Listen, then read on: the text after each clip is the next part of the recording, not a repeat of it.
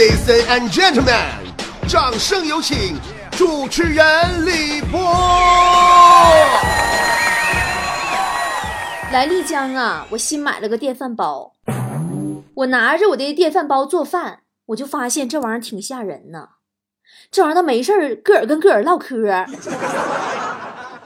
温度设定完成，开始排出蒸汽。吓人不没人搭理他，自己在厨房里边冷静的自言自语。我觉得他这这玩意儿简直就要发射升空了，你知道吗？这是一个多么有敬业精神的电饭煲啊！天天自己看着自己，怕自己出错。最近我发现哈，无论干什么职业，都应该有这个职业的操守和素养。你就比如说，昨天晚上我去我们小区门口熟食店买个猪蹄儿，那个卖猪蹄儿的姑娘啊，就她就没有最基本的一个职业素养，我很不开心啊。是这么回事儿，我吧昨晚去买猪蹄儿嘛，他家店就剩五个猪蹄儿了，我合计我就都包圆了，都买了吧。然后卖猪蹄儿的姑娘就问我：“你一个人吃吗？”我说：“是啊。”就听他大喊一声：“你会长胖的！” 我说：“没事儿，胖点结实。”然后他又小声趴我耳朵边说：“我跟你说，这个不好吃，别买那么多。”我就纳闷儿，怎么的了？这是啊？我说没事儿，我我爱吃猪蹄儿。然后就看这姑娘脸拉了，跟长白山似的，不乐意了。最后称完重量给我打包的时候，终于忍不住了，跟那嘟嘟囔囔：“老板说了，如果到了关门，猪蹄儿还没卖完，就给我带回家去吃。”你看你这孩子，你想吃猪蹄儿，你早说嘛！于是我当场把猪蹄儿打开，拿出来一个，站在他面前吃给他看。现在没有职业操守的人真太多了。就连算命的大师都不像以前那么让人尊重了。前天我看到个算命大师给我算命，看完我手相啊，摇头叹气的说：“孩子，你可能活不到结婚呢。”：“啊，不是吧？难道说我年轻轻的就会死了吗？”大师说：“没啊，你挺长寿的。你等会儿，我反应有点慢，我想想。我活不到结婚，这……哎，好嘞。”现在的老师跟以前的老师也不一样了。坨坨不是微商吗？最近呢，想印刷个小广告，宣传一下自己微商。她的一个老师的闺蜜啊，她这闺蜜是当老师的，看见以后就跟她说：“说你不用这印那玩意儿花这么多钱，我有五十多台复印机呢。”不是：“我什么时候不知道你还有复印机五十多台，咋开复印社了？”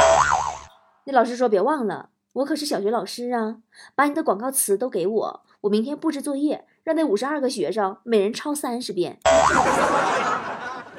现在骗子都开始不敬业了。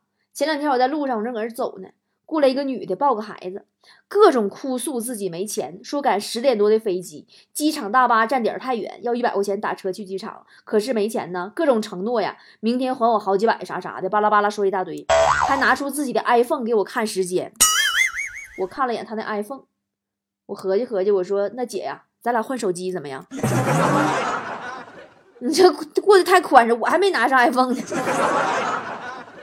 公交车司机也没有操守。今天早上我坐公交，无意中翻开了车上的意见本，映入我眼帘第一句话，特逗，写的是：“你看我写字写的有多丑，你就知道你开车开的有多晃。”哎，还有就是公交车司机关门夹人这事儿，谁能来管一管？坐这么多年公交车，我就感觉每个司机师傅关车门都跟商场夹娃娃拼手速似的，生怕夹不准呢。大家超级快，好像每个乘客都是娃娃。一关车门，司机就搁那，哎呀，又没夹住。我还遇见过没有职业操守的出租车司机。就前天去天津嘛，我们几个约说上那大摩天轮叫啥天津之眼呢，没去过呀，先看看去。拦一个出租车，上车以后啊，司机很友善，问我们：“你们知道怎么走吗？”哎，不是这么说，知道怎么走吗？天津话是不是这么说？完 我就说：“我说师傅啊，你这话你唠不对呀，我们不知道很正常，我们是外地人呢。可你是司机，你还不知道吗？”司机就笑了，很淡定：“我当然知道。”这怕你们也知道，哎，现在约炮的都没有什么职业操守了。强子昨天出去约了个炮，见面以后吧，没好意思直接去开房，先上公园转了一圈，散散步，正溜达呢，突然毫无征兆就下起倾盆大雨。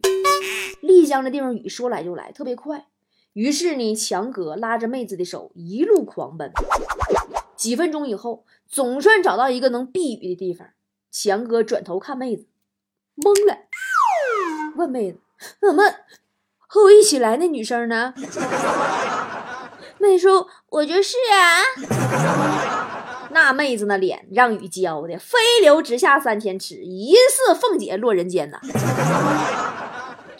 现在你们这帮人啊，约炮也是太随意了，对不？拉拉手你就可以去开房。还记得咱们小时候那个两只小蜜蜂啊，飞在花丛中啊，飞呀啪啪，那个记着不？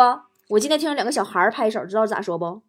两个小情人儿啊，打开宾馆门儿啊，亲呐啪啪，摸呀啪啪。啊，这种感觉就叫我也是醉了吧？强子手机屏保啊，解锁的屏保是个长腿的美女，锁屏用的是九宫格。每当有人问他密码是什么的时候，他都会跟人说顺着大腿摸。哎，我觉得这个世界上要说职业操守啊，最有职业操守的应该属快递小哥了。真的，我和我家这片的快递小哥已经形成了相当的默契了，因为我懒嘛。我这人懒到啥程度啊？我都懒得讲话，真的，天天白天说话说太多了，我不爱说话。我不上节目的时候一句话不说，我打电话都懒得打，真的，我手都懒得摁那个键子。我叫他来，我都是给他发个微信，基本微信就一个字儿，来，然后他迅速回复我一个字儿，好，然后我把包裹和钱放在门口的鞋柜上，他拿走，把快递单和找零留下，交易就这样两个字儿愉快完成了。哎，最近我遇到的淘宝客服也都不错呀。上个礼拜我买件衣服，收到货以后，我在线上喊他，我说亲在吗？客服说在的，亲。我说我在你家买的衣服有点问题哟。客服说什么问题呢，亲？我说你是东北人吗？他说是啊。我说啊，这衣服那嘎就窝那嘎有点拧劲子。他竟然听懂了。职业操守很重要啊，职业操守包括吃饭，你们都要讲道德的，知道吧？今天跟坨坨、强子这俩人在饭店吃饭，我叫了买单以后。服务员过来说：“一共三百零二，听好了，三百零二。”这俩人一直都搁那说：“哎，我给我给我给。”我没说话，我就等着他俩给。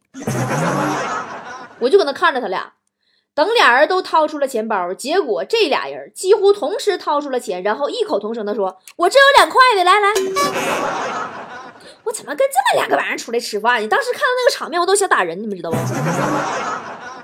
现在招聘员工也很难呐。前段时间我们工作室招聘，有一天我面试了个新员工，填资料的时候我就顺嘴我问了一句，我说你有驾照吗？驾龄多久了？他说有三回，驾龄三回。小伙子，我超佩服你的诚实。坨坨更过分，竟然当着我的面说，他每天的情绪都在哎又要上班了和啊终于下班了这两种之间转换。然后强子说他每个月就是啊，终于发工资了。说哎，工资又花完了。我们工作室这几个人啊，雪姨话痨，老王好赌博，最近新来个精神不大正常的颜值高严老师。真的，我一点不夸张。雪姨话痨到啥程度啊？丫去了一趟非洲，回来把牙都晒黑了。老王好赌博到啥程度啊？今天我们开早会，老王肚子突然不舒服，想放屁，他跟自己打个赌，是无声的。结果他输了，输的太惨了。我说颜值高、精神不大正常，我都是夸他，他就是个精神病。上班来了，上午十点钟，坐在自己位置上，突然用手比作枪，对着自己脑袋砰了一声，然后倒在桌子上，一直睡到下午三点。强子这两天跟颜值高唠嗑，颜值高那俩一顿跟强子装大象啊，强哥。别的不说，就我这个人哈，我到了一个新地方，很容易呀，我就能跟人打成一片。不信你看我脸上这伤，你看让人揍的。其实我们工作室人缘最差的是强子。今天我们全体选组长，不知道哪个天杀的投了强子一票，搞得全办公室人都以为是强子自己投自己。关键是他就那么一票。后来偷摸跟我说，说都颜面扫地了。这些人里啊，最让我头疼的也是强子。去年不是去内蒙古出差吗？我头天晚上特地打电话嘱咐他，第二天要去出差，七点出发，别忘了。这货闹钟忘调了，七点还在梦乡。我给打电话，那接电话还懵呵呵的。我说你电话怎么停机了？他说这我能打通吗？我说滚犊子，那是我充的。前段时间我看完吐槽大会之后，特别喜欢，我觉得挺有意思。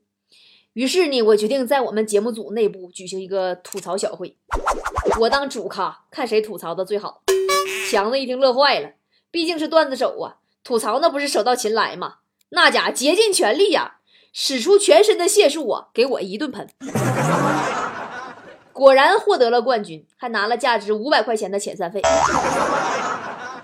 被开除了，强子很生气呀，指着我鼻子说：“啊，波儿姐，我早晚有一天，我我我会让你后悔的，我会让你趴在我身边，管我叫亲爹。”这个誓言今天就实现了，就在刚才，我乖乖的趴在强子身边，一脸讨好的跟他商量：“亲爹呀，快起来吧，我车根本没碰着你呀，碰瓷儿讲点职业道德好不好？”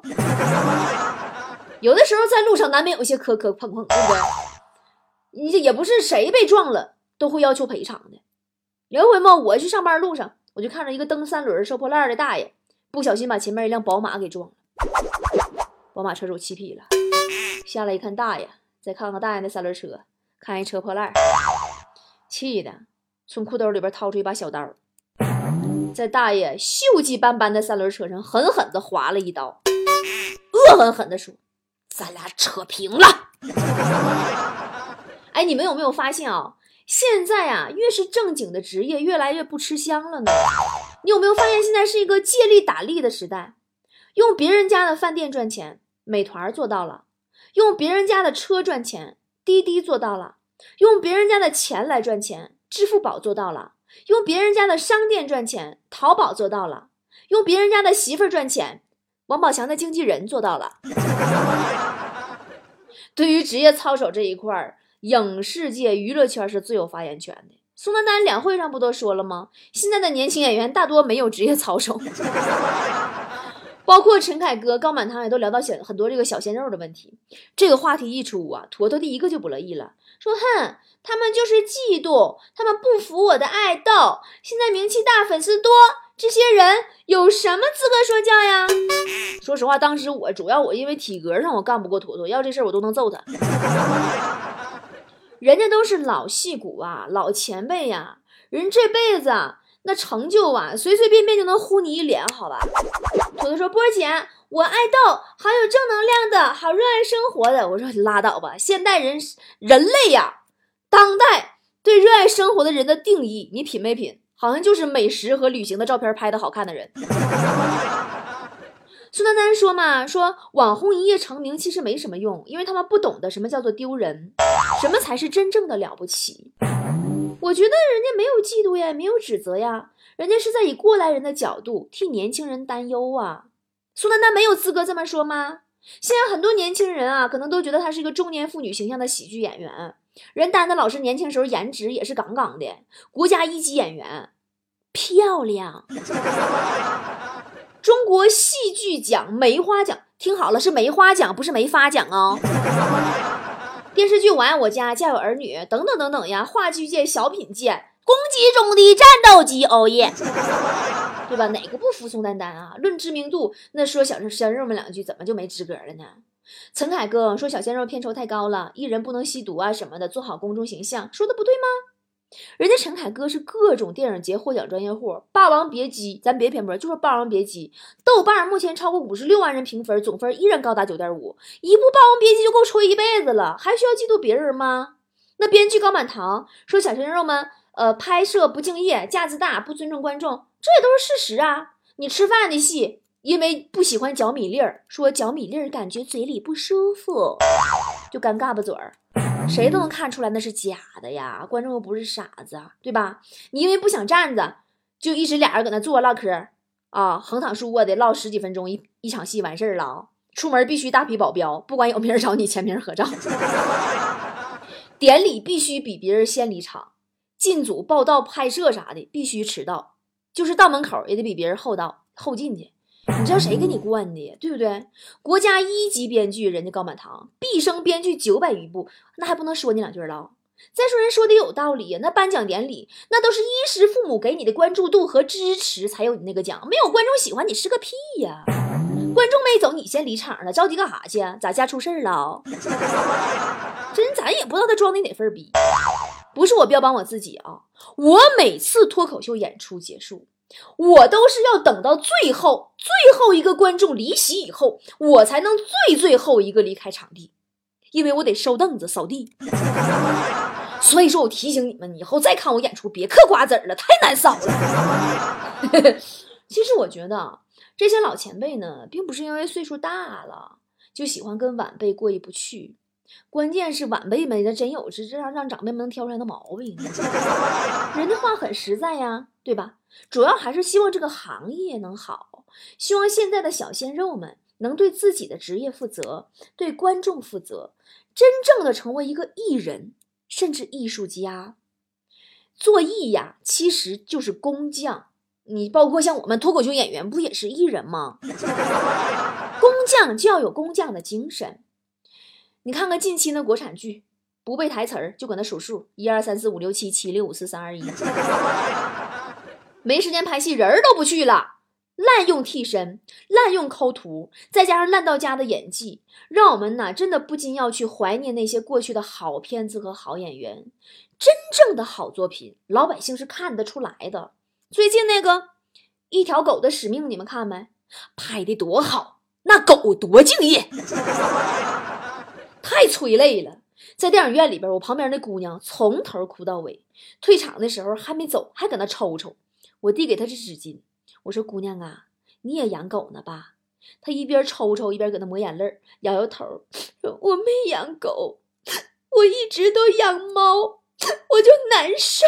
这狗为啥对主人那么好啊？” 反正。说这支话题有点支出来了，支偏了，支狗那去了是吧？反正呢，话说回来，就是呢，出于一个观众的角度，也希望将来这些活跃的青年明星们，不只受到粉丝的追捧，也能用作品、用人品说话，获得广大群众的点赞。老百姓喜欢你，才是真正的艺术。做艺如做人，老艺术家呢？他某些形式上也许会有过气，需要常变、常新、常升级，但老艺术家们的职业操守和素养是辈儿辈儿相传，不会因为时代变迁而变质的。刚刚出道的时候，我的老师曾经送我一番话，今天借这个机会呢，我拿出来再重温一下，送给大家。更重要的也是鞭策自己。老师说：“脑袋测出的东西叫智商。”脑袋测不出的东西叫智慧，胸口摸得着的尺寸叫胸围，胸口摸不到的尺寸叫胸襟。